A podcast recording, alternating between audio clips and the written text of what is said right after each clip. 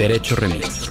Divulgación jurídica para quienes saben reír. Con Miguel Pulido, Michel Cisneros y Gonzalo Sánchez de Tagle. Disponible en iTunes, Spotify, Patreon y puentes.mx.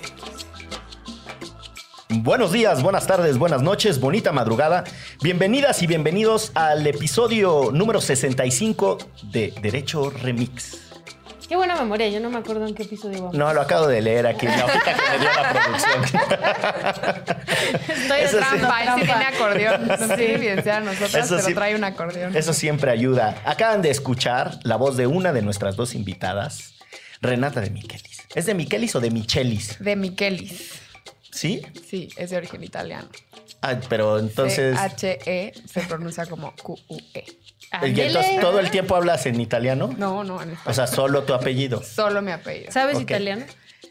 La primera evidencia. No, no sé. Les dije que me iban a evidenciar hoy aquí.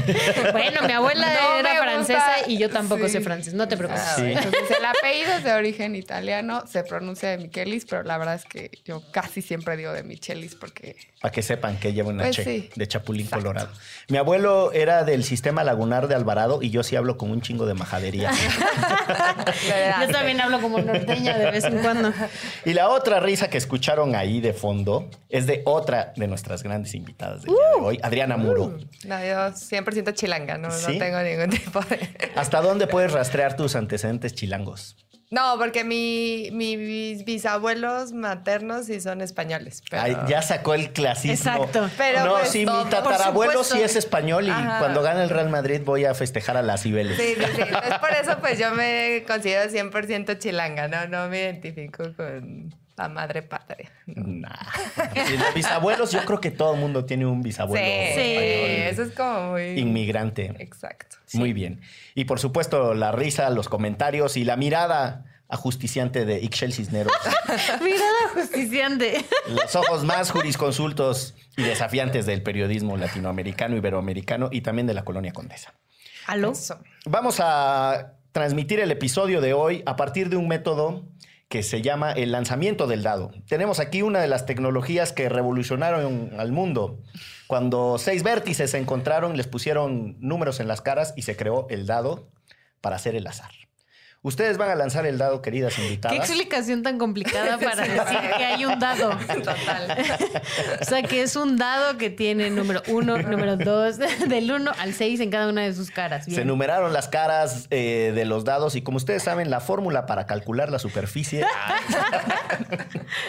bueno, entonces nuestras invitadas lanzarán el dado y después aquí la producción nos hizo a favor de enlistar unos temas o unas preguntas.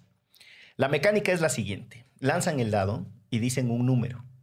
Si adivinan el número que sale, entonces les tenemos una pregunta de cultura general. Para todos en la mesa, todos vamos a ir haciendo Ah, lo mismo. Todos vamos a hacer el ridículo. Entonces, mente, como se dice en el barrio, Adriana Muro va a lanzar el dado para escuchar. O sea, digo el número cuando... Sí. Dos. ¡Dos! ¡Qué barbaridad! Se vale. La pregunta es, ¿quién es Bad Bunny? ¡Ay, esa sí me la sé! reggaetonero puertorriqueño que acaba además de redoca- de rocar al alcalde de Puerto Rico. Me encanta. Ah, sí, e- él solito. el- Con Ricky Martin. Con Ricky Sí, Martin. Y con Calle 13. Y con Calle 13. Sí, los reggaetoneros hicieron bien. Pero era el gobernador propiamente, ¿no? Sí, De el Puerto gobernador Rico. de Puerto Rico. Y aquí debe de entrar, dime que tú eres mía. Sí, mía. calladita. Y calladita es una gran rola. También se la recomiendo. Sí.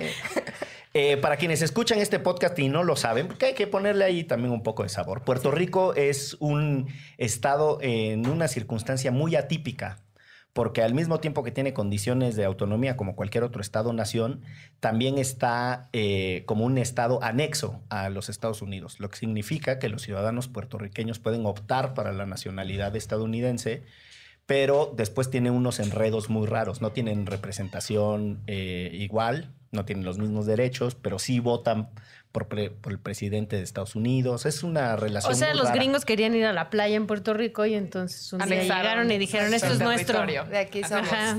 Hay otros estados, o sea, Taiwán también tiene un estatuto raro, Hong Kong tiene un estatuto raro, es, además de todas las colonias que habían en aquello que se llamó la British Commonwealth of Nations. Pero bueno, que eran los imperialistas británicos. Ahora Renata de Michelis le invitamos con la supervisión del, eh, Interventor. del interventor de la Secretaría de Gobernación, el señor Russo, que da fe y legalidad a este concurso. A ver, seis. Cuatro. Entonces no le atinó y tenemos una pregunta. Ah, no, es tema, perdone. En días recientes salió a la luz el hecho de que a una persona el Poder Judicial de la Federación le dio un amparo para que se pueda meter cocol por la nariz o por donde quiera. A Eh, dos. a dos, Sí. a dos personas. Y un eh, esta- Cocol. este, este tema en realidad eh, lo ponemos a la mesa. Qué porque doloroso meterse un cocol por la nariz. Complicado. No era literal. Eh, porque un, un usuario de Twitter nos dijo, no recuerdo el nombre, pero mencionaba a Scarface como el amparo de Scarface. Ahorita la producción nos va a pasar el dato. Pero eh, coincidentemente ustedes dirigen una organización que entre sus temas tiene política de drogas y la discusión del desastre en el que estamos metidos con este paradigma de la guerra contra las sustancias que alguien en su loca cabeza declara como ilícitas cuando no hay ni siquiera buen fundamento para ello. Exacto. Entonces, ¿qué muchachas con el amparo? Pues es súper interesante. Son dos y además eh, fueron promovidos por abogados. No se sabe quiénes son. Es un litigio bien estratégico que hizo la organización México Unido contra la Delincuencia. El Mugde. Sí, entonces como que no quieren Mejor decir quiénes son. conocido como el Mugde. Y es súper interesante porque lo que hacen es abrir el debate a otras sustancias psicoactivas, ¿no? Todo el debate se ha centrado en el cannabis. Entonces lo que ellos dicen, bueno, vámonos por otras drogas que también generan muchísimo más violencia, ¿no? La cocaína es una de las sustancias más consumidas y que también, por ejemplo, en el caso colombiano ha generado más violencia, más violaciones a derechos humanos. Entonces, Lisa Sánchez, la directora, decía que era como una travesura, que aparte me parece muy interesante porque abre el debate sobre el uso lúdico de la cocaína. Eh, no hemos tenido eh, acceso a la sentencia, no sabemos muy bien cuáles fueron los argumentos del juez. Ya la COFEPRIS obviamente lo, Lo impugnó. lo impugnó y lo mandó a segunda instancia y, y la idea es que llegue también a la Suprema Corte. Vamos a ver si la Suprema Corte se avienta y se atreva, se atreve a hablar sobre cocaína como Nosotros inventamos un hashtag que se llama Lisa la legaliza.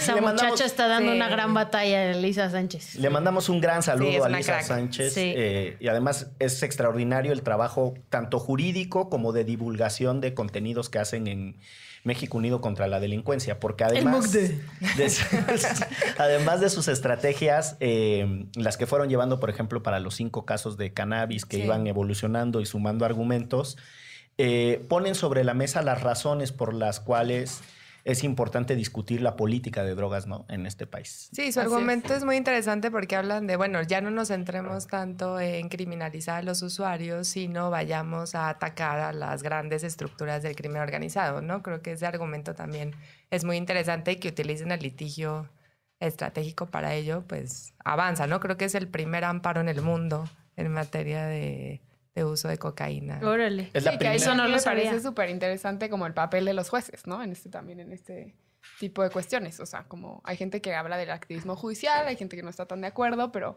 creo que en México han habido jueces, sobre todo de primera instancia, que se han atrevido a, a ir un paso más allá de, de lo que tradicionalmente estamos acostumbrados. Y también eso me parece muy interesante, ¿no? Empezar a ver cómo se, se mueve el sistema judicial también hacia una hacia un- una marea, hacia una corriente un poco distinta y favorable, ¿no? Hay que ver.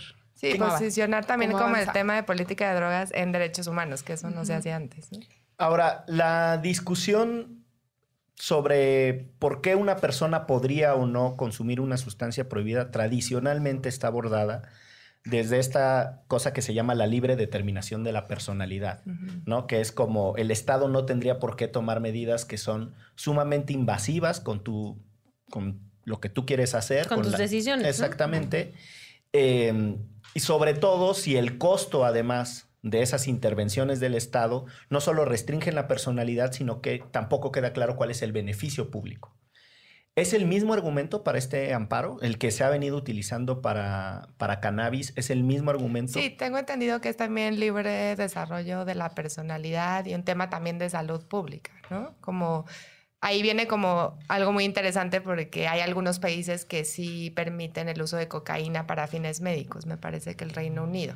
Entonces vendría como toda esta parte también de la calidad de la cocaína, porque por ejemplo en Colombia solamente el 8% de la cocaína es pura y se mezcla con... Pero además en Colombia, donde son los grandes productores, imagínate los demás lugares donde... Y se mezcla como con calmantes para caballo y demás. Entonces yo creo que también ahí viene un tema de salud pública. Es decir, no solamente protege el libre desarrollo de la personalidad, sino lo que yo estoy consumiendo también sea lo que realmente quiero consumir o la sustancia que quiero consumir no se ponga en peligro la salud. Entonces me parece que también va ese argumento de la mano. Es decir, el mercado mm, negro de las, de las sustancias prohibidas induce a que haya mucho descontrol en la calidad de lo que la gente se mete, para decirlo sencillito. Em, y un Estado con capacidad de regulación podría salvar también vidas. Es algo que se discute poco. Exacto. Eh, tenemos eh, a un participante inquieto, el interventor de la Secretaría de Gobernación. Es interventor, participante, productor. El comandante ruso tiene una opinión. Me siento como corresponsal. Transmite. hasta, aquí mi reporte, Jacobo. Joaquín. Joaquín. Eh, no, no es una opinión, es una reflexión a partir de datos muy interesantes que con Sara Snap, con quien hago un podcast aquí en Puente que se llama El Cuarto Amparo, alguna vez yo tuve ese despertar sobre la realidad del consumo de cocaína, porque así como el tweet de, ¿cómo se llama la persona del tweet? Eh, se llama Iram con H, ese es su nombre de usuario en Twitter. Yo tenía Iram con H. Yo tenía la misma visión que Iram sobre el consumidor de cocaína como de Scarface, ¿no? mi, mi idea sobre un consumidor de coca era alguien agresivo, alguien violento, alguien que se estaba metiendo en problemas constantemente. Y, eso incluso siendo yo un consumidor de sustancias, como la cadena de prejuicios también existe dentro de los consumidores. y con Sara Snap, después de los resultados de la encuesta de uso de drogas de 2017, para mí fue un, un despertar increíble. El mayor consumo de cocaína en el mundo, creo que el 75%, son personas, padres de familia, padres y madres de familia, que lo hacen una vez al mes. Es decir, ellos son los que más consumen coca en el mundo. Y son personas que lo utilizan probablemente para irse a bailar salsa una vez que dejan encargados a los niños.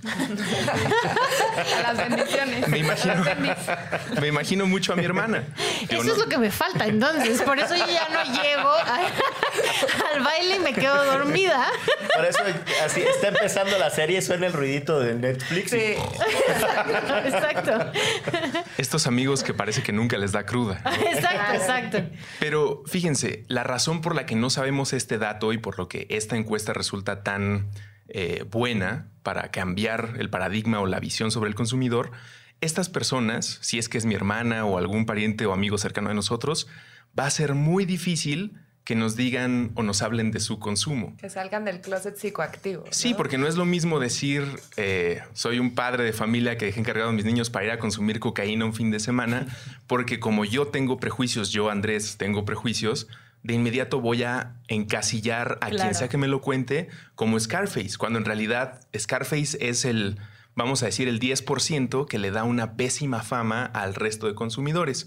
Y el otro dato es que como no, no tiene una bandera médica que involucre infancia, que normalmente es lo que suele ablandar el corazón. Pues, y, y, de personas y de políticos, ¿no? Como de pensar como hay niños que requieren esto, pues en la coca no es el caso, por eso es todavía más trascendental el trabajo que ha hecho el MUGD. Porque no hay bandera médica. Esto es de libertad personal y creo que es de las cosas que, que, nos deben hacer sentir más orgullosos de ser mexicanos hoy en día. De las poquitas cosas que nos deben hacer sentir como ese nivel de vanguardia sí está aquí, sí está ocurriendo. Lisa la legalice. Sí. Ahora, hay una, mm, hay una discusión internacional a propósito de qué sustancias son prohibidas y cuáles no.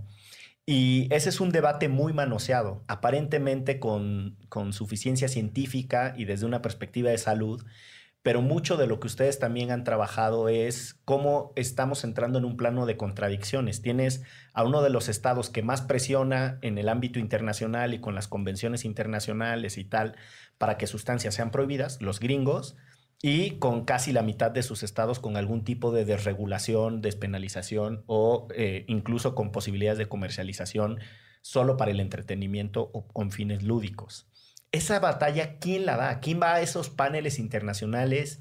¿Quién hace esa lista de sustancias prohibidas? ¿Quién determina las cantidades? ¿Cómo funciona Las ese razones. mundo? Pues nosotros estuvimos este año en la Comisión de Estupefacientes en Viena y es muy chistoso porque es como... vam- salió esta nueva sustancia, ¿no? Porque aparte estamos hablando de marihuana, cocaína y demás, pero todos los días salen nuevas eh, sustancias psicoactivas y ahí las van clasificando. Entonces realmente no hay un examen juicioso de por qué unas tienen que estar en unas listas otras en otras. Por ejemplo, los antidepresivos, que también son sustancias controladas, hay cuatro listas en Naciones Unidas. Están en la lista más relajada, cuando sabemos que los antidepresivos causan unos efectos secundarios terribles. Pero las plantas, la hoja de coca, deja la cocaína, la hoja de coca está en la lista más restrictiva de Naciones Unidas. A Pero pesar- no vas a, a Perú y te la dan para que la mastiques y no te... Bueno, ahí tienen como un régimen especial. Bolivia justo hace 10 años despenalizó eso, pero se centran en el uso ancestral de la hoja de coca. Entonces, Ok. únicamente para las comunidades indígenas. Es un eh, argumento un poco perverso porque es bueno que las comunidades indígenas se metan lo que quieran, pero los occidentales eh, no. Entonces, creo que ahí hay un tema de cómo la hoja de coca está tan restrictiva y otros medicamentos que todos tomamos a veces, incluso el paracetamol, el ibuprofeno y demás, tienen tantos efectos secundarios y las plantas solamente están estigmatizadas y con unas restricciones muy, muy grandes.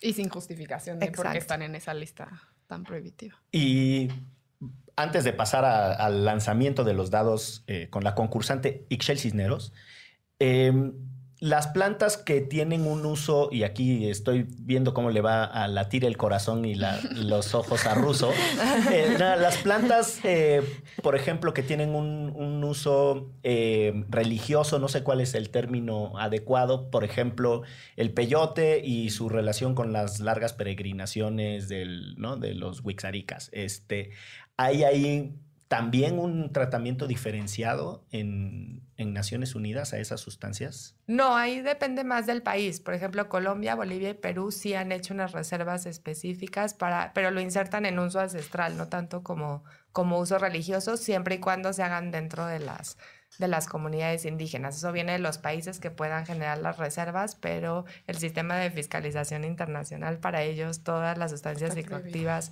todos los usos, salvo el médico o el científico, están prohibidos por los tratados internacionales. Pues ni Yo modo. Lo único que me he metido fue opio cuando me hicieron la cesárea de Iker. Y qué comezón, ¿eh? ¿sí? sí. Pero estabas así con una pipa larga como. No, no, de- no, te lo inyectan directo a la espalda, básicamente. La ruta más corta. ¿no? Sí. Disminuye el dolor. sí, sí, sí, sí, sí. Muy bien. te ¿Sabes qué te imaginé así en China, en un fumadero de opio, así con tu pipa larga? Dando a luz. Tarde o temprano habrá un puente entre lo que ahorita Miguel no podía describir y la legalización y se va a construir a partir de la investigación científica. Total. En este momento se está recuperando investigaciones de los 50 con, por ejemplo, ácido, psilocibina, MDMA y DMT, y están encontrando y teniendo que añadir a sus libros palabras como experiencia mística, porque es como se puede describir una de las fases de consumir alguna de estas plantas sagradas y lo que no se pudo construir a través de respeto a usos y costumbres o que es lo que restringe y decías, pues es polémico el que digas unos sí, unos no, unos porque siempre han sido de aquí, se va a construir porque médicamente la terapia va a coincidir con usos ancestrales. En unos utilizaban flores de aves, el amanecer en una playa, hoy en día es una bata y como la presentación de investigaciones químicas, cerebrales, neurocientíficas, pero va a coincidir y pues no va a quedar otra más que decir, esto a lo que llamábamos usos y costumbres es en realidad otra manera de tener una terapia, Sí. eh, pero va a ser por ahí. Y no es cierto, mentí. Ahorita que escuché a Russo, desde hace dos semanas me tomo unas gotitas de CBD en las noches para poder dormir. Y son buenísimas para dormir. Buenísimas. Que el CBD no es el elemento psicoactivo, ¿no? Entonces te hace como dormir Te rico. relaja. Sí. Hasta Sí. aquí mi reporte. Gracias. Tenemos al mejor corresponsal para los temas de psicotrópicos, psicoactivos y otras sustancias alucinógenas. Ok. Lance eh, el dado. Tres. Casi. Ah. Cuatro. Cuatro. La marcha feminista. Muy bien, no pude ir. Ay, yo tampoco. Yo tampoco. No La- estaba aquí en la Ciudad de México, pero estoy muy orgullosa de muchas mujeres que salieron a gritar lo que hemos querido gritar por muchos años. El marco general de la marcha es sin duda la violencia contra las mujeres, la mm, reacción torpe de las autoridades. Súper eh, torpe. Y que Y- continúa siendo también. Exacto. No ha parado. Pero yo creo que se convirtió en un segundo momento eh, en una ocupación del espacio público y en una reivindicación de, de las mujeres a participar incluso de esas otras conductas a las que también por ser mujeres y por ese romanticismo de lo que tiene que ser la feminidad se les ha negado, ¿no? O sea, se convirtió en un cóctel mucho más intenso e interesante que la simple eh, denuncia de la torpeza de las, de las autoridades. O sea, creo que tomó un simbolismo político mucho más profundo y eso es parte, me parece, de lo que esta generación también le está reprochando a una generación anterior del movimiento feminista. ¿no? Es, digo, una mirada, que si ustedes quieren, muy academicista o muy de conversaciones con, con amigas, pero ustedes lo viven también en esa intensidad, es como decir, liberémonos las cadenas de lo que nos dijeron que tenía que ser una mujercita. Y segundo, si hay un choque generacional, no queríamos lo mismo ni queremos lo mismo. ¿Lo viven así también ustedes? Yo sí, la verdad. Sí. Y también creo que muchos amigos eh, que están alrededor, hombres, están empezando a ver como la diferencia del discurso y también como sus propias novias, esposas, este, parejas están empezando a revelar o a decirles cosas que nunca les habían dicho aunque tuvieran años viviendo juntos, porque te sientes empoderada, envalentonada con una masa de mujeres que te acompaña y puedes decir, ¿sabes qué? No estoy de acuerdo, pues sí, no estaba de acuerdo con coger ese día y cogí nada más porque lo tengo que hacer y nunca te lo he dicho y la neta voy a empezar a decírtelo porque no está bien que me quede callada, ¿no? O sea, sí, eh, a mí me da muchísimo gusto este, renacer, que muchas de ellas son jóvenes y muchas de nosotras de una generación o dos generaciones más arriba, em, por lo menos yo, las estamos acompañando y viendo con ojitos de Bob Esponja cuando se abren de emoción, eh, porque es eso, o sea, es, es lo que yo quise hacer muchas veces y no solo no lo hice, sino que nunca eh, sentí ese apoyo y esa vibra que sienten todas ellas juntas. Sí, yo también lo vivo de una forma muy similar. Creo que también ha resignificado muchas de mis relaciones personales, ¿no? Este, romper con esas como relaciones, de- con esas generaciones anteriores tampoco ha sido fácil y, y- y el- el- la toma del espacio público, como lo mencionabas antes, creo que ha facilitado un poco, ¿no? O sea, Sí. y sentirte acompañada por muchísimas otras mujeres, creo que sí me ha dado mayor valentía a, a poder confrontar, sobre todo como en espacios más pequeños y más privados, en familia, ¿no?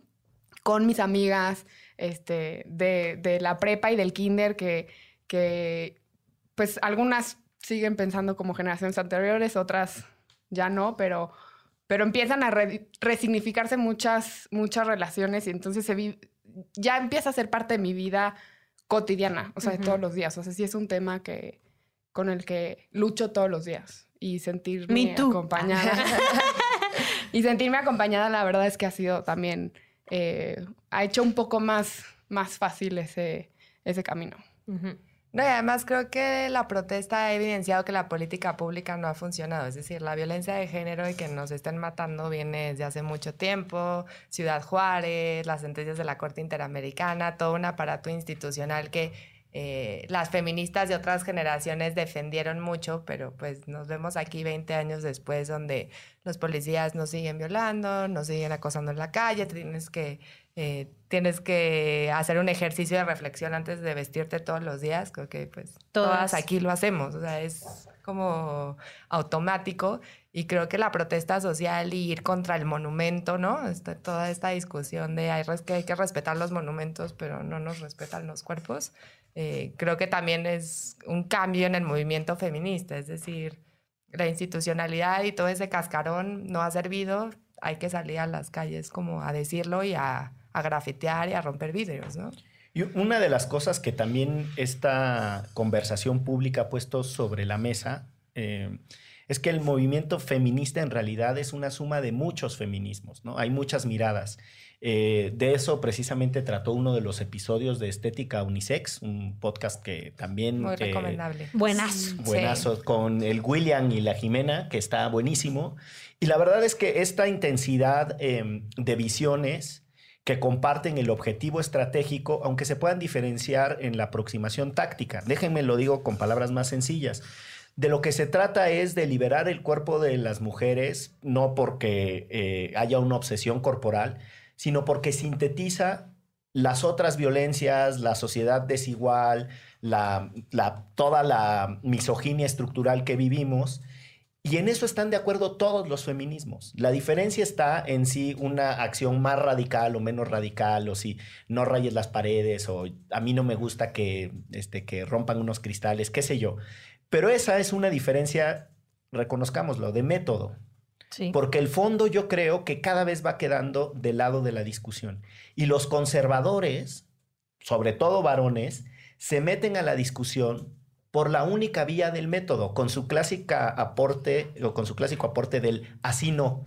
Cabrón, pues para hacer esa Sí. contribución mejor se hubieran quedado los dedos quietos, no hubieran Claro. tuiteado nada, porque ni han dicho cómo así sí, para empezar. Claro. Y segundo, equiparan una conducta que busca solucionar un problema con el problema mismo. Y eso, revisen sus fundamentos éticos.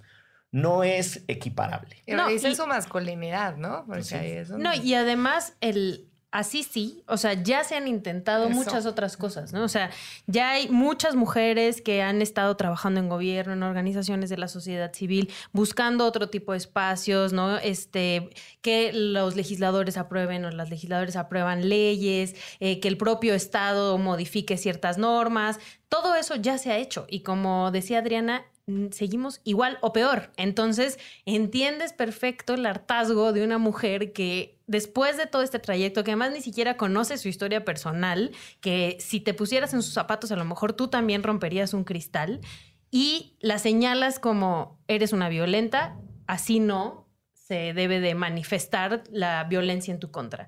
Y es como, a, a ver, vato, porque normalmente son vatos, tú no sabes lo que yo he vivido y ni todo, o por lo menos parece que no estás enterado de todo el proceso de las feministas desde muchos años atrás, que han intentado por otros métodos que esta violencia cese. Eh, Adriana describía, por ejemplo, uno de los casos paradigmáticos a propósito de violencia contra las mujeres, que es el que se le conoció como campo algodonero, que es un caso que resuelve la Corte Interamericana de Derechos Humanos contra México, condenando al Estado mexicano por no tomar las debidas diligencias en el proceso de investigación y sanción de responsables de las muertes de mujeres, tanto en Juárez como en Chihuahua, si mal no estoy. Eh, y efectivamente hay una historia encabezada por colectivos de mamás que se convirtieron en activistas a partir de su propia vivencia personal y que sí dieron la batalla por tratar de transformar protocolos, legislación. De ahí de ese movimiento surge esta ley que tiene un nombre larguísimo, la Ley General Ah, para para una vida Una erradicar. libre- erradicar la violencia contra las mujeres. Bueno, tiene un Una nombre larguísimo. Una vida sin violencia. Que además creó institutos de la mujer en los estados con mandatos muy específicos y comités de víctimas y una comisión nacional de Las alertas de y género. las alertas. Y toda, toda esa, vamos, sí hay una lucha jurídica, Total. sí hay una lucha por la vía de las instituciones y la realidad o no se ha transformado o se ha transformado mucho menos de lo que las mujeres reclaman. Y, Pero no solo de que las mujeres reclaman, sino que la, la situación lo requiere. exacto. O sea, sí. porque va más allá de nuestros reclamos, es la realidad. Y justo yo, una de las cosas que, que creo que no se vive del todo del, del lado de los varones es esta comprensión de que más allá del discurso, lo que ustedes están describiendo es su cotidianidad. Los ejemplos que acaban de poner son durísimos. Sí, o sea, y, y a eso se le suma el discurso de, pero es que los hombres también sufrimos violencia, ¿no? A mí me pasó que en, en Facebook me contestaron como de, es que eh, la inseguridad, sobre todo como, o sea, enmarcándola como en una crisis de seguridad, ¿no? O sea, como de, es que la inseguridad la vivimos todos. Entonces yo decía, no, o sea, la- la- el miedo que sientes tú como hombre no es el mismo miedo No. que siento yo. Las precauciones que tomas tú al salir de tu casa no son las mismas que tomo yo al salir de, de mi casa, ¿no? O sea, empieza como por lo que decía Adriana, ¿no? O sea, desde muy temprano yo estoy pensando en cómo me voy a vestir y de eso depende qué transporte voy a tomar, por dónde voy a estar caminando y cuáles son las actividades del día. ¿No? Por las noches, yo tengo una perra, no salgo sin ella. O sea, se mete el sol y de verdad que es, o sea, me siento segura. Tienes que ver Once Upon a Time in Hollywood. Lo tengo pendiente. Un día mi novio se rió de mí porque le, conté de una forma como muy chusca, así como de, me encanta traer la, la bolsa de caca de canuta en la mano, porque de verdad que si alguien se me acerca, Sí, yo se la viento. Y se reía, ¿no? O sea, como de, ay, qué chusco. Y yo, en eso pienso, o sea, no es chusco. O sea, e, e, son, son formas que tengo que buscar todos los días que me hagan sentir más segura. Y a ti se te hace muy chusco porque tú no lo piensas.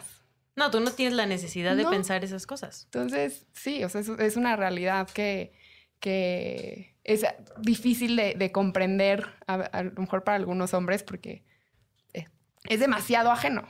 Y de comprenderse entre ellos. Ayer salió una noticia de un tipo que no quería salirse del vagón de mujeres del metro y otra persona del metro, hombre, le, le reclamó y le pidió que se saliera y lo aventó a las vías y lo mató. O sea, yo creo que también falta mucho diálogo entre ustedes y en identificar esas violencias y de por qué son así en vez de generar esta lucha de, de géneros, ¿no? O sea, como de a nosotros nos matan más que a ti o eh, porque no hay que ser feministas ni machistas, sino igualistas, ¿no? Y todas estas falacias que salen siempre de los hombres y a veces de algunas mujeres, ¿no? También. En una conversación que teníamos Ixchel y yo con otros colegas en un espacio de discusión, salía el tema de, Plácido Domingo y las mm, denuncias contra él. Y si al asumir su responsabilidad y poner sobre la mesa que los tiempos han cambiado, que esa sí era como la nota, el paradigma. Y yo teniendo esta conversación con Ixchel, lo que yo le decía es que efectivamente hay normas sociales que han cambiado, sobre todo porque las mujeres rompieron el silencio de lo permisible. Exacto. Y porque yo, por ejemplo, me hago cargo de las violencias que cometí. O sea, mi propio proceso de, construcción o de revisión de mi masculinidad, de reinterpretación de lo que significa eh, tener relación con las mujeres desde muchas circunstancias de poder también supone asumir las estupideces que hice en su momento. Libres y llanas. Eso es parte de lo que yo he tenido muchas conversaciones con amigas y en este micrófono lo he dicho muchas veces. Yo asumo mi responsabilidad porque el código que cambió es el de la impunidad, no el de si algo era correcto o incorrecto. Las estupideces que yo hice fueron estupideces y de esas me tengo que hacer cargo. Y seguirían siendo estupideces. Y seguirían siendo, exacto, porque la, frustración que yo tengo con el planteamiento de Plácido Domingo es de el código social y cultural cambió, es antes estaba bien, ahora estaba mal. Siempre estuvo no, mal. No, cabrón, siempre estuvo mal. Nada más que las mujeres no teníamos el valor ni el acompañamiento para decírtelo. No está chido que me abraces así, no está chido que me sabrosezca, que me saludas, ¿no?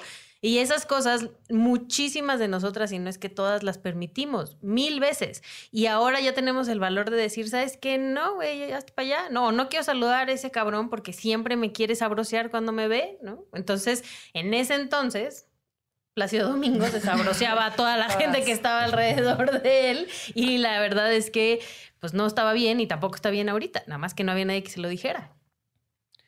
Pues muy bien. Tú tenías otro no, ya comentario. Lo cubrió, lo cubrió. la concursante Lo robé. Ahora, en representación de la Escuela Primaria Federal Orizaba Turno Matutino, tiene los dados el niño Miguel Pulido. O sea, yo. El infante. El infante. Eh, uno. cinco.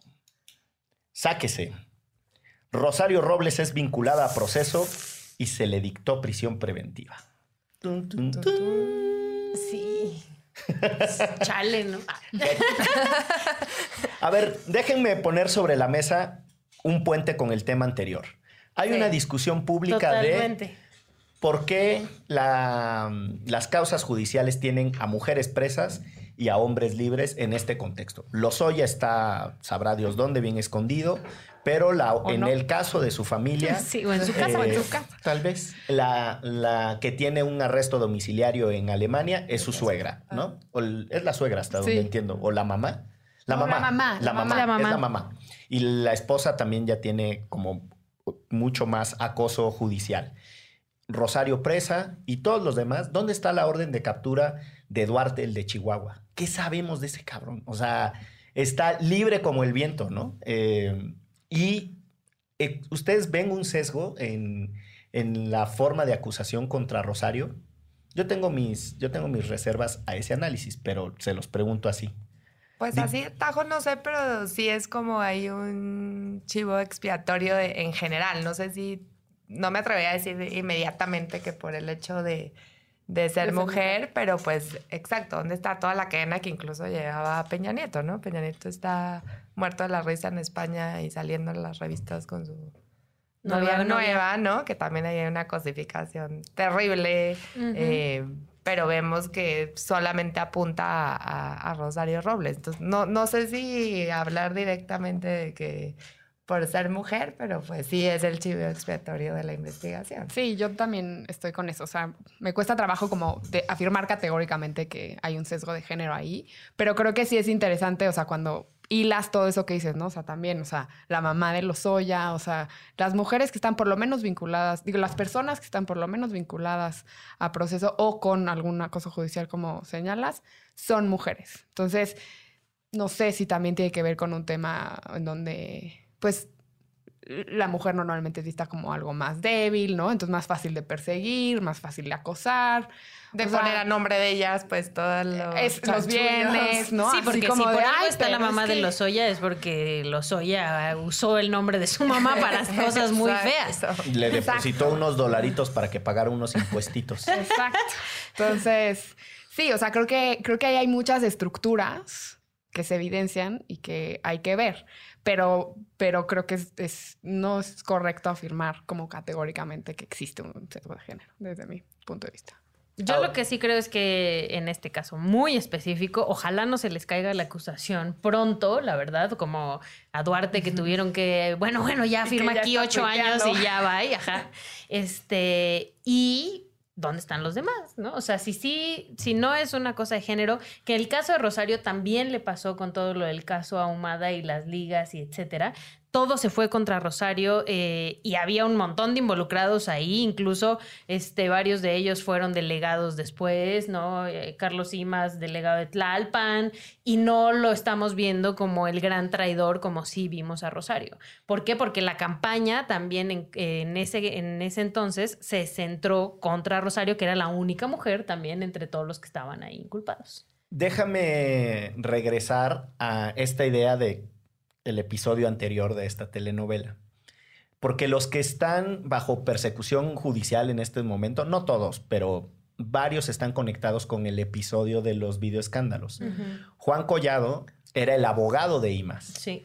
Y reconocido públicamente en un montón de declaraciones de prensa, Juan Collado es el que lleva a Carlos Imas con Diego Fernández de Ceballos para hacer el para que salieran en Televisa los videos y tal. O sea, eh, está profundamente involucrado en ese ataque a López Obrador. El otro que estuvo involucrado en ese ataque a López Obrador, evidentemente, es el empresario mexicano de origen argentino, Carlos Ahumada. Kurt. Ex dueño de los Santos. Exactamente. eh, y ex dueño de Medio México. Tenía hasta un periódico que se llamaba El Independiente, que si mal no estoy, dirigía a Javier Solórzano. Javier Solórzano. Eh, y eh, de repente resulta que van a solicitar la extradición de Carlos Ahumada por un crédito fiscal que se hizo líquido por un millón cuatrocientos mil pesos. O sea, yo que llevo muchos años estudiando las cancelaciones de los créditos fiscales, eh, es más lo que le hicieron de reajuste al, crédito fiscal del dueño de Argos, ¿cómo se llama? Epigmenio, Ibarra, que lo que supuestamente les debe Carlos Simas, ¿no? Entonces, yo sí noto que hay una secuencia entre las personas que están acusadas, en donde topa, topa con Rosario Robles, ya no siguen a Meade. sí, como que eh, no suben el no de la investigación. No es que no lo haya hecho, es que ahí se les acaban las ganas de investigar, ¿no? O sea, aparentemente. Y son las personas que tienen un pleitazo de aquellos con Andrés Manuel. Sí. No tiene ese, tufo novelesco. sí, sí. sí, sí, sí. Como para serie de... Y esta cosa de que el juez de la causa es pariente de Chayito. es que sí le decían Chayito cuando, cuando venía de, de sus causas de la izquierda más radical y tal. Rosario, que era una mujer, además, como muy humilde en su vestir y tal. Me acuerdo que hubo una portada hace muchos, muchos años en un periódico muy clasista que decían que empezó totalmente suburbia y terminó totalmente palacio. Y en realidad lo que describían era el cambio de look. Que Más- si fuera hombre no hablarían de su cambio de look, ¿no? No. obviamente. No hemos hablado de los trajes de Andrés Manuel. Más allá, Claro. por ejemplo, ese también era totalmente suburbia y ahora es totalmente palacio. Pero más allá del comentario clasista que está lleno de, de mucha ira despectiva, lo que es un hecho es que Rosario cambió su modo de vida. Y después tenía estas fotos con los caballos pura sangre y ya tenía como una dosis de exhibiciones. Y muy cercana a Enrique Peña Nieto también, ¿no? Sí, pero bueno, déjeme volver a la idea. El juez Felipe de Jesús Delgadillo, que es sobrino de Dolores Padierna, Eso- esos errores, o sea, de verdad, ¿cómo caes en esos errores aun cuando sea una supuesta rifa, ¿no? Que le tocan a los jueces los es como- casos. tienen un dado como el de Derecho Remix y ahí están los jueces. Pues está Pero neta, pero neta no, o sea, nadie dice como, o sea, se nos va, alguien va- a saber que este juez es el sobrino de Dolores Padierna y va a poner en duda esta investigación o lo que sea que salga de este caso. O sea, nadie les dice... una recusación. ¿no? Y, o sea, y, y- era mucho más fácil decir, bueno, ya que, que el juez diga paso o zafo o algo y, y llegar a otro juez, porque, o sea, lo pueden agarrar por el lado más delgado que era ese.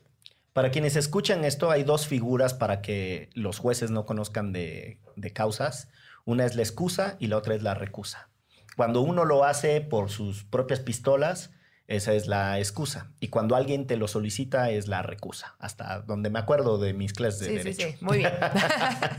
Palomita. Eh, eh, ¿Era necesario que lo hiciera el juez que, que dijera Safo? No le puedo entrar a esto porque mis vínculos, o sea, mi tía es bien enemiga de esta señora. Pues yo creo que si es un tema muy político, deben de hacerlo. O sea, por ejemplo, en el caso de Colombia, la Corte Constitucional sucede mucho y ponen como jueces ad hoc, como cojueces para hacerlo. Entonces yo creo que si hay tantos intereses políticos en el tema y quieren transparencia judicial, debió haber pasado. Eso. Vam- Vamos o sea, a hacer... ¿para qué le dejas más, eh, pues no sé, o sea, ¿para qué provocas que la gente hable mal del sistema judicial en este momento? Yo, yo creo que hay, yo no tengo una posición definida. Yo creo que hay una línea muy delgada entre cuidar eh, la imagen de imparcialidad en un juicio y también el hecho de que es su tía, no es, y es su tía que tiene afectos negativos contra alguien. No es necesariamente que él tenga un interés personalísimo en el caso. Si no puede conocer de esta causa, entonces tendría que desconocer muchas, Muchas otras. otras. ¿Sí me explico? Sí, Es un- eso es cierto. porque es altamente subjetiva la razón. Entonces, puedo entender que da para la polémica, no tengo una posición definida. Les propongo que hagamos el último lanzamiento de dados ya para despedir eh, este episodio eh, y hagamos un tema muy cortito. Ay, no dije el, no- el número. Tres. Cinco otra vez, no, láncelo porque ya se nos acabaron los de esos. Cuatro. Oye, aviéntate las Cuatro, preguntas al azar. Cuatro. Ahí te va. Vamos a, vamos a abordar el tema. Ay, sí. Vamos a abordar el tema que. Ay, mira, y además también es sugerido por una usuaria de Twitter, por Cometa. ¿Qué onda con la desmovilización pacífica? No está mal dicho, discúlpeme. ¿Qué onda con las personas que Se decidieron regresar a la guerrilla en Colombia? Gracias, Cometa, por preguntarnos esto. Y ahí sí está la. Adriana. Pues es una noticia triste y políticamente, o sea, estratégicamente no tan grave, pero políticamente sí. El número dos de las FARC, Iván Márquez, que es uno de los negociadores, se había desaparecido hace un año. No se sabía nada de él, ya lo habían expulsado de facto de las FARC y decide con otros dos de los mandos de las FARC, Santrich, que también se había dado a la fuga porque siguió en temas de narcotráfico después del acuerdo de paz, y el Paisa. Entonces ellos deciden eh, desvincularse y el día de ayer salen con un video que parece que están en Venezuela, que eso complica también las cosas demasiado, señalando que empieza una nueva fase de guerrilla, que están buscando aliarse con otra guerrilla que sigue en activo, que se llama el ELN, que no van a utilizar eh, fuerzas militares, pero que se van a defender. Eso también tiene truco porque el gobierno colombiano pues inmediatamente vuelve a desplegar las Fuerzas Armadas por el riesgo que pueda haber eh, sobre el tema. Políticamente hay mucho. Nada más como para recordar, eh, los acuerdos de paz, hubo un plebiscito para ver si se, si se firmaban o no. Se firmaron, pero ganó el no. ¿no? Ujú. Está esta figura de Álvaro Uribe que sigue presente en Colombia, es senador de la, del Congreso actualmente. Entonces, pues ahí empiezan los dimes y diretes de yo les dije que este acuerdo de paz no iba a funcionar. Em, ¿Cuál es uno de los argumentos de, estos, de estas tres personas, que son otras diez más, que no se están cumpliendo los acuerdos? Entonces, eso tiene sus claros y oscuros. Hay una intensidad en el caso colombiano para los propósitos jurídicos eh, que le vuela la cabeza a cualquiera. Hay un, hay un fundamento constitucional para ir a un acuerdo de paz, etcétera, que muchos desde el paradigma de los derechos humanos tradicional lo cuestionaban y lo torpedeaban porque decían que era impunidad pura y que no podía haber una votación plebiscitaria para ver si no perseguías crímenes cometidos contra la humanidad, lesa humanidad o, o violaciones graves a derechos humanos. Pero además crear una jurisdicción especial para la paz, territorios en transición antes controlados por la guerrilla, que en este momento no se sabe bien a bien quién tiene el control, etcétera, y un montón de iniciativas para que quienes estaban en las Fuerzas Armadas se metieran a la política convencional. Y eso ha generado nuevas categorías que no son tan fáciles de entender, ¿no? Y sobre todo para quienes son muy clasicoides del derecho, que de todos se escandalizan, sin entender que el derecho en cada época surge de innovaciones. Es la única manera en la que se va construyendo, ¿no? Eh, yo creo que hay muchos, más allá de, las particularidades del caso colombiano, hay muchos mensajes para las sociedades para resolver sus problemas. Sí necesitas altas dosis de innovación y sí necesitas asumir que no es blanco y negro, que cuando los conflictos tienen tal nivel de densidad, necesitas echar mano de las zonas grises. Sí, además, pues el acuerdo tiene varios puntos. Uno de los acuerdos es verdad, justicia y reparación. Y yo creo que ese es el punto que más se ha implementado. O sea, la Jurisdicción Especial para la Paz ya funciona, justo se está iniciando todo el proceso de los secuestros por parte de las FARC. Hay una comisión de la verdad que ya está en funciones. La unidad de búsqueda de personas desaparecidas es impresionante. ¿Cuántos años viviste en Colombia? Siete. Eh, se nota. la unidad de búsqueda tiene más de 500 personas, ¿no? Si hacemos como el, la comparación acá. Pero hay otros dos temas que son muy interesantes, que son los que han causado más problemas, que es el tema de repartición de tierras y de titulación y el tema de política de drogas, todo lo que tiene que ver con sustitución de cultivos. Ahí está el problema, porque yo creo que en verdad justicia y reparación, ahí va, eh, creo que la JEP en este momento les quitó los beneficios a estas personas. Me parece que está bien y tienen que ordenaron este, órdenes de captura, es decir, están siguiendo las normas, pero también hay un tema de reconciliación que no está resuelto en Colombia. O sea, realmente hay un odio por la guerrilla pues fundamentado y que tampoco hay un proceso de reconciliación y de pedagogía que, que permite esto y que también permite que el gobierno actual le conviene, ¿no? El, conflicto es rentable. Sí. Pues, Entonces... está intensa la cosa. Para, para despresurizar, ahí les van las preguntas de cultura general que nos pasó la redacción, a ver si pues, como grupo las podemos contestar de manera rapidísima. A ver si alguien... Em, la número uno. No, que ellos eh, contestan. ¿Qué artistas se presentarán en el Corona Capital 2019? Yo. Eh, bueno, vas, vas, vas, Carla. Ok, yo principalmente voy a ver a The Raconteurs, Door Cinema Club, Billie Eilish. Em, y creo que esos ya son mis favoritos de los miles que va a haber. Franz Ferdinand, Los Strokes. Aquí se nota la diferencia, generacional. Yo tampoco tengo idea de qué hablan, ¿eh? Franz Ferdinand y los Strokes. Eh, ¿Cabía Jack sobre la mesa junto a Rose en el Titanic? yo sí creo. Yo la también. pregunta del millón, pero sí. yo también. Yo también, yo también. ¿Sí? ¿Allá qué opinan? Sí. ¿Cómo se llamaba el caballo blanco de Napoleón? No te Blanco. Se llamaba Visir. Bueno, hay dos nombres. Pero eso es súper eh, trampa porque ella hizo las preguntas. tiene, las respuestas del examen ahí. Las está leyendo. Es, eh, se llama Marengo, pero también dicen que se llamaba Visir. No, pues eso está. No, esta, esta ni yo, manita. ¿Cuál fue el resultado del primer partido que jugó México en un mundial? No lo sé, estoy seguro que perdió. No tengo la menor duda. Sí, perdió eh, 4-1 contra Francia y fue en Uruguay, creo. En el primer mundial. lo que- El primer mundial que Jugó México. jugó México, sí. Cuando se iban en barco, los jugadores se tardaban un mes en llegar y la noticia tardaba lo mismo en regresar. O sea, ¿qué- ¿cómo han cambiado los tiempos? Ahora les vemos hasta la celulitis a los, a los jugadores en tiempo real. No tienen celular. No tienen. ¿Cómo no? No. los hombres también no. tenemos celulitis. Sí, pero los Los jugadores de futbolistas. fútbol no. Todos mis, todos mis amigos que Toda jugamos fútbol tenemos celulitis. Sí, eh, básicamente Las esos muchachos entrenan un poquito más que tú y tus amigos. Las invito a que nos vayan a ver jugar a la cancha de fútbol rápido y verán que todos tenemos celulitis. Lo- se los prometo. No se pueden Madre escapar de santa, esta. ya vi la siguiente pregunta. y Solo no pueden, mames. tienen que escoger sí o sí. Ok, Maná o Ricardo Arjona. Empecemos por allá. ok. Maná. Maná. Arjona.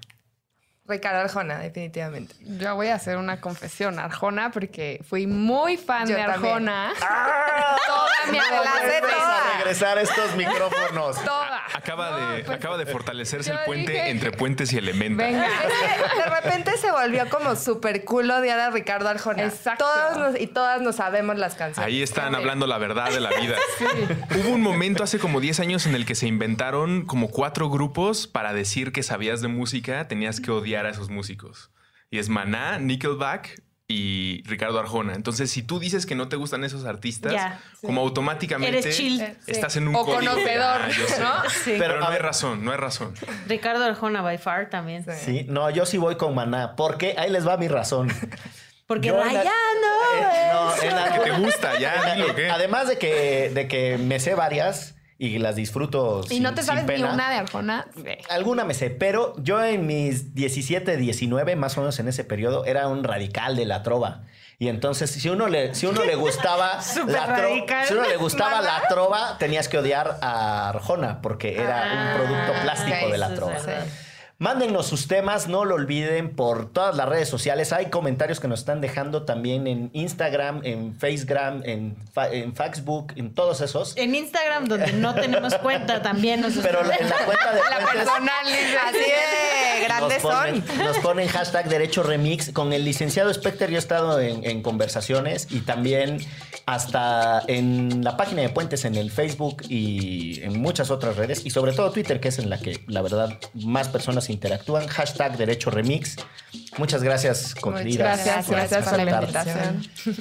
Y le mandamos un saludo a Gonzalo Guadalupe en la playa, que sea que se esté asoleando el sobaco. Un abrazo, carnal. ¿Quién Este, se asolea el sobaco? Aparte fue como muy incómodo, ¿no? Esto fue Derecho Remix. Derecho Remix. Divulgación jurídica para quienes saben reír. Con Miguel Pulido, Michel Cisneros y Gonzalo Sánchez de Tagle. Disponible en iTunes, Spotify, Patreon y puentes.mx.